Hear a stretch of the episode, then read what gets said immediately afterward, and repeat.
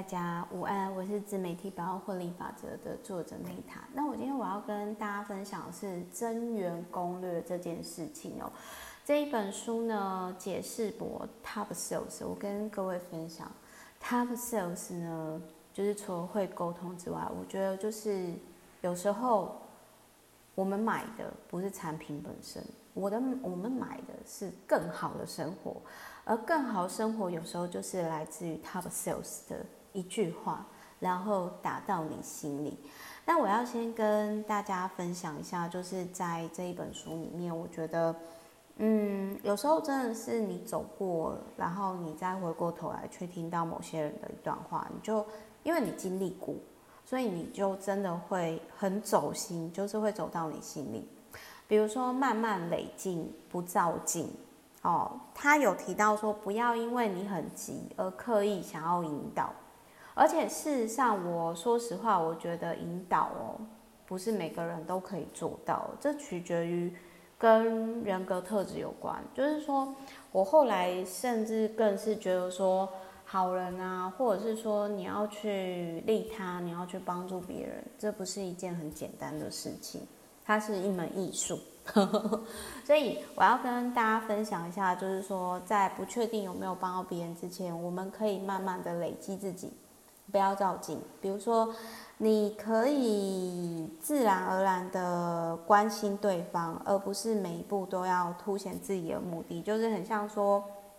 有些人他其实可能会希望，就是你加入他们的团队，或者是公司内部创业。然后呢，他就会引导你说：“哎呀，比如说，嗯，加盟房地产哦，不，加盟那个房仲哦，做房仲也是一种创业，或者是做保险也是一种创业，做直销也是一种创业。而且你知道吗？我们这是内部创业，无风险创业。那这个其实就是话术嘛。那如果说今天你有像 Meta 一样，可能就是知道这种话术或说法，那是不是？”就反而没办法达到目的，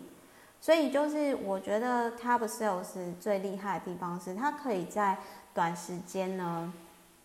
呃，去判断说这个人是怎么样的人，说什么样的话会比较适合。那我想要跟大家分享一下，就是虽然就是我个人本身呢不太适合做行销业务，我觉得很耗能。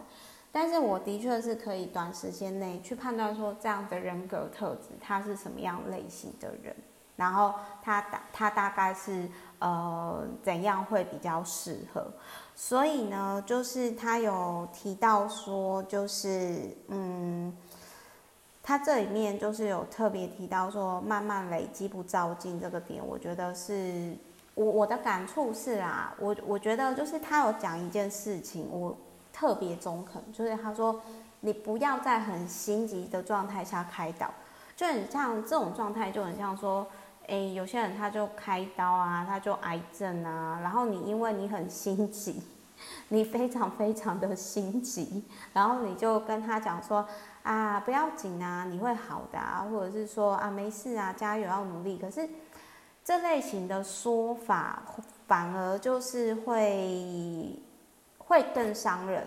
所以就是说，我其实那个时候，像比如说我自己之前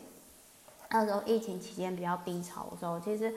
我个人是怀抱着感感恩过每一天的，就是我会觉得说，有时候其实我周遭有很多的爱，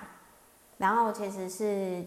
嗯有一种默默关心不打扰的爱。因为说实话，就是我会觉得说，嗯，那种感觉应该是怎么讲啊？就有点像是，我想一下要怎么讲比较好。反正就是，就是有时候你今天不论是家人啊，还是好朋友啊，就是有时候你是为对方好，但是对方受伤的时候，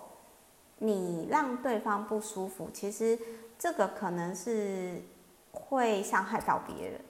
这个其实是我以前呃没有做很好，就是年轻的时候没有做很好，然后我觉得说这个我特别有感触的地方，所以就是在你很躁动，就是一静不如一动啦。我每次都会想到那个活到很老很老的那个司马懿，就是你一一动不如一静啊。有时候动了不见得会更好。那你可能不做，然后等待回应，有没有？人类图的等待回应，啊，反而会更好。所以就是我觉得这一本书里面它，它它会让我想到之前。那个我是我个人很推荐人脉上就是百万美金贵人的那个女 top sales，她是女生。那男生的话，他其实，在讲就是说，呃，不要因为心急而刻意的引导。有时候你可能慢慢来，然后一起跟对方解决方案，等待，然后让对方发现自己的问题，找出来，对方其实会更感谢你。所以提供给大家参考，就是他，当然他有其他的部分啦。那我觉得，如果你今天真的是你的团队、你的公司需要扩大增援的话，那我觉得这本书应该是可以帮到你。因为在这本书里面，我觉得它有帮到我的地方，就是在于说，你不要 因为太急，有点类似说，越急你越要慢慢来，你不要躁动，就是假定弄话话，一句话来说。对，那当然我只是讲这个书里面我有共鸣的点，那剩下的部分就是大家有兴趣可以去参考。嗯，好，我是梅塔，那我们之后就下一本再见喽。